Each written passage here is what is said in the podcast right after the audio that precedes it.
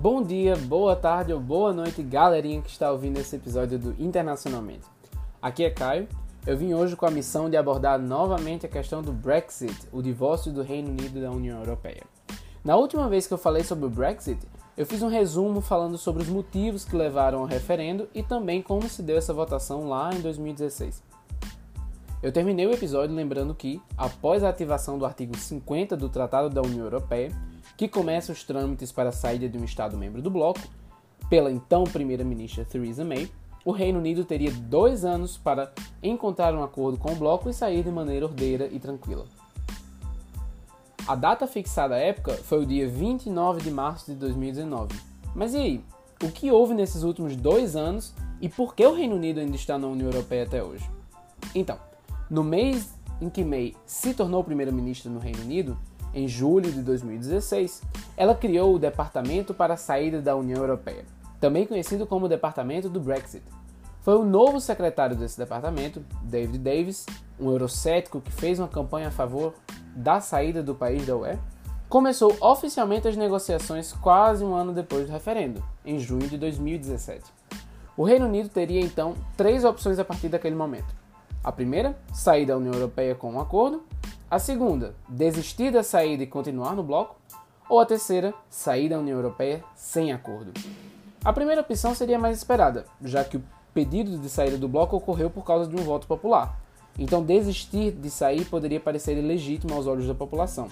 E a saída sem um acordo seria, como muitos postulam, catastrófica.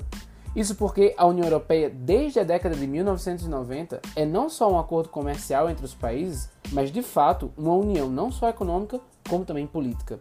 Isso quer dizer que muitas das legislações nacionais provêm, na verdade, da legislação europeia. Isso faz com que os países estejam, como o nome sugere, unidos.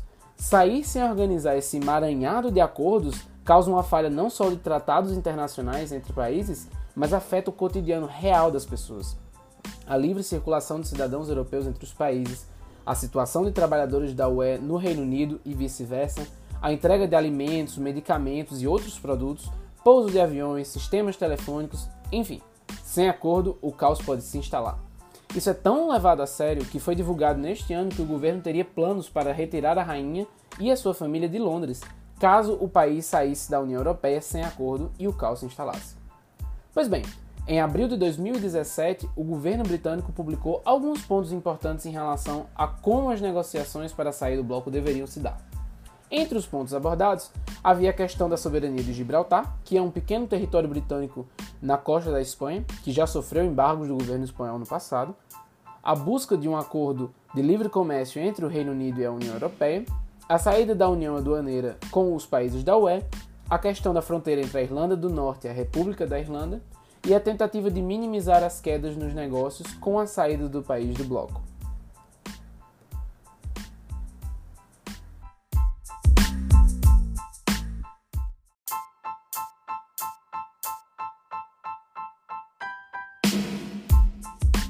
No final daquele ano, de 2017, o primeiro relatório em relação ao progresso das negociações só falava sobre a ideia de não ser possível conciliar o desejo do governo em sair do mercado único e a União Aduaneira, sem criar uma fronteira física entre a Irlanda do Norte e a República da Irlanda. Do caso do governo ter que se posicionar em como desejaria que a relação entre o país e o bloco se desse, e também que qualquer acordo envolvendo os direitos dos cidadãos deveria garantir que eles não fossem desconsiderados. Isso porque a saída do bloco afeta milhões de cidadãos europeus e britânicos. Nesse sentido, não houve muitos avanços. Quase um ano depois disso, em outubro de 2018, o terceiro relatório já trazia muito mais pontos. Um dos pontos era que a fronteira entre as Irlandas deveria se manter aberta, ou seja, não deveria existir estruturas físicas que impedissem a passagem de pessoas. Outro ponto, o país deveria ter acesso aos quadros de tomada de decisão junto aos outros 27 Estados-membros que continuaram na UE. Sem citar a União Aduaneira, o Reino Unido desejava que não houvesse tarifas nas importações e exportações da e para a UE. Também não deveria haver taxas nos serviços prestados entre as partes. O livre trânsito de trabalhadores entre o Reino Unido e a União Europeia não deveria sofrer alterações. o Reino Unido deveria procurar manter convergências com as políticas da União Europeia para maximizar o acesso aos mercados europeus. As bolsas de estudos e participação britânicas no programa Erasmus, Galileu e outros programas de pesquisa deveriam ser mantidas. E o Reino Unido deveria assegurar o acesso aos mercados europeus, concordando com o acesso recíproco às águas e oportunidades de pesca mais justas para a indústria da pesca britânica. Esses pontos realizariam tão esperado sonho britânico de muito tempo: ter preferências com a UE sem ter obrigações fortes. É como um relacionamento aberto em que a UE daria garantias ao Reino Unido, enquanto este, na verdade, poderia criar acordos mais, aspas, vantajosos com outros parceiros. Mas então, às vésperas do vencimento do prazo do Brexit, dia 29 de março de 2019, como tinha ficado o acordo no governo May? Então, quatro pontos são importantes do acordo do governo de Theresa May. O primeiro, um período de transição ou implementação deveria existir, né, dentro desse período que duraria do dia da saída do país da União até o fim de 2020, ou seja, mesmo tendo saído da União Europeia, o país teria que se submeter às legislações do bloco até o fim desse período.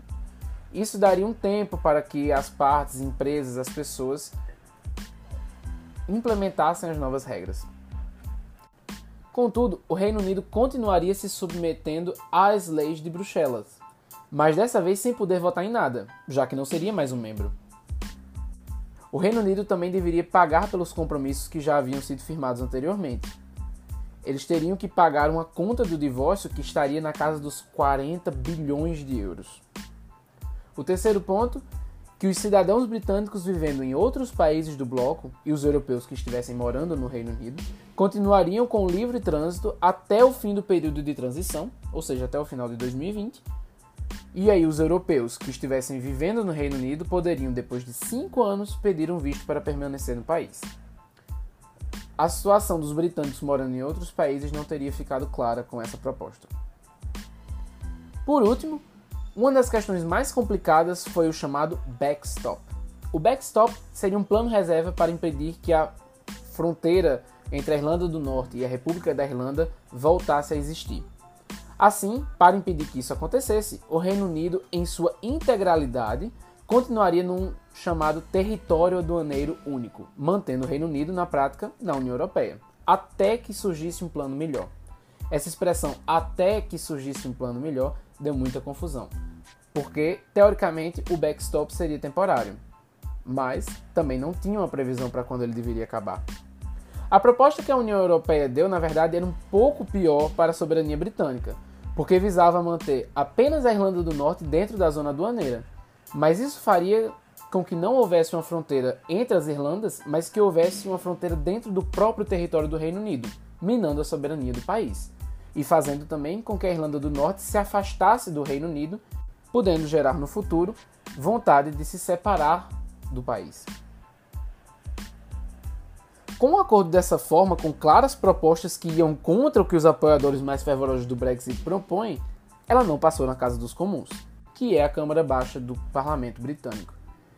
Em 15 de janeiro, 12 de março e 29 de março de 2019, a Casa Baixa do Parlamento Britânico rejeitou o plano de May, com a união dos apoiadores do Brexit e até dos oponentes.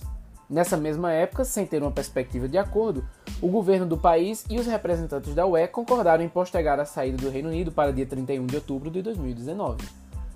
Com a pressão e sem apoio real no parlamento, May deixou o cargo no dia 23 de junho de 2019. E Boris Johnson, que é ex-prefeito de Londres e também um fervoroso pró-Brexit, assumiu a liderança do Partido Conservador e a cadeira do primeiro-ministro. O objetivo de Johnson é claro: Brexit means Brexit, ou seja, Brexit significa Brexit. Ele quer tirar o Reino Unido da União Europeia, custe o que custar. Para tanto, o novo primeiro-ministro tem ameaçado a União Europeia de sair do bloco sem acordo nenhum, mas também sem se comprometer com nada, nem mesmo aquele dinheiro que deveria ser pago pelos compromissos firmados entre as partes e que não seriam mais cumpridos pelo país. Lembrando que uma saída sem acordo não é somente ruim para o Reino Unido, como também para a União Europeia. Mas, como sua antecessora, Johnson também não tem tido muito sucesso no parlamento. Porém, diferentemente de Theresa May, ele está disposto a passar por cima do parlamento para entregar a tão sonhada saída do país do bloco. Para impedir que o parlamento, aspas, atrapalhasse sua negociação agressiva com a UE, Johnson decidiu fechar o parlamento por cinco semanas em setembro deste ano, fazendo com que os trabalhos só voltassem às vésperas do Brexit, no dia 14 de outubro. O primeiro-ministro precisava de confirmação da rainha Isabel, e ele conseguiu. Indignados com isso, os ministros tomaram o poder da agenda do parlamento para si, que normalmente fica a cargo do primeiro-ministro, e nos últimos dias dos trabalhos, ainda em setembro, eles conseguiram votar uma legislação que impede que Johnson faça o Reino Unido sair da União Europeia sem um acordo, implicando que, sem acordo, ele seja obrigado a pedir um novo adiamento da data de saída. Johnson perdeu esse voto como de convocação para novas eleições, porque ministros de seu partido votaram contra o governo, o que fez com que ele perdesse a maioria na casa. Mais ou menos uma semana depois da casa ter sido fechada pela vontade do primeiro-ministro, a Suprema Corte Britânica, em uma decisão inédita, declarou que o fechamento do parlamento era, abre aspas, ilegal, vazio e sem efeito, garantindo que o parlamento reabrisse ainda em setembro. Boris Johnson estava em Nova York para seu discurso na Assembleia Geral da ONU e teve que voltar às pressas. Começaram até mesmo a falar que ele teria mentido para a rainha para poder convencê-la a aprovar o fechamento do parlamento. Desde então, o primeiro-ministro está sem maioria no parlamento, já que ele expulsou do partido todos os parlamentares que votaram contra ele, contra a convocação de novas eleições, e ele tem sofrido pressão de todos os lados, porque ele continua com as ameaças de fazer o país sair da União Europeia sem um acordo. Por mais que, agora, se ele fizer isso, isso será considerado um crime, já que o parlamento já determinou que isso não é legal. Ontem, no dia 8 do 10, Boris Johnson conseguiu um novo fechamento do parlamento, mas apenas por cinco dias. Isso porque foi requerido a rainha fazer um discurso. Isso é o que abre solenemente a sessão parlamentar no Reino Unido. A sessão atual tem sido a mais longa da história do país desde 1800, porque ela começou em junho de 2017 que foi quando houve o último discurso da monarca. Normalmente há um discurso por ano, mas Theresa May, à época, queria que a sessão durasse dois anos para tratar somente sobre o Brexit. Para poder preparar o discurso da rainha, Johnson ganha alguns dias sem o parlamento funcionar. A rainha fará o discurso no dia 14 do 10, na próxima segunda-feira. No discurso, ela deve anunciar a agenda política do primeiro-ministro Boris Johnson para essa nova sessão parlamentar que será aberta. Após a apresentação da agenda, cinco dias mais ou menos, ocorrem nos quais os parlamentares discutem a agenda apresentada e, por fim, votam para aprovar ou desaprovar as políticas propostas pelo governo. Mesmo que o voto seja normalmente simbólico, já que normalmente as agendas são aprovadas, perder a votação do discurso da rainha geralmente dá indicações que o governo deveria renunciar como Boris Johnson tem perdido todos os projetos que tentou passar na Casa dos Comuns, espera-se que ele perca essa votação novamente. Mas, por causa do gênio de Johnson, não se espera que ele se demita. Estamos agora no pequeno intervalo desse final de temporada do grande seriado do Brexit. E mal podemos esperar para saber qual será o próximo episódio no próximo 31 de outubro. Um Dia das Bruxas normal ou a grande final da saga do Brexit. Eu fico por aqui, peço que vocês comentem o que vocês acham sobre essa saga, o que vocês acham que vai acontecer, qual, o que é que vocês acham em relação à posição de Boris Johnson e o mais importante, será que o Reino Unido vai finalmente sair da União Europeia?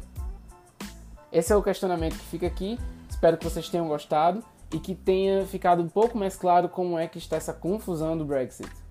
Até o próximo episódio do Internacionalmente. Tchau!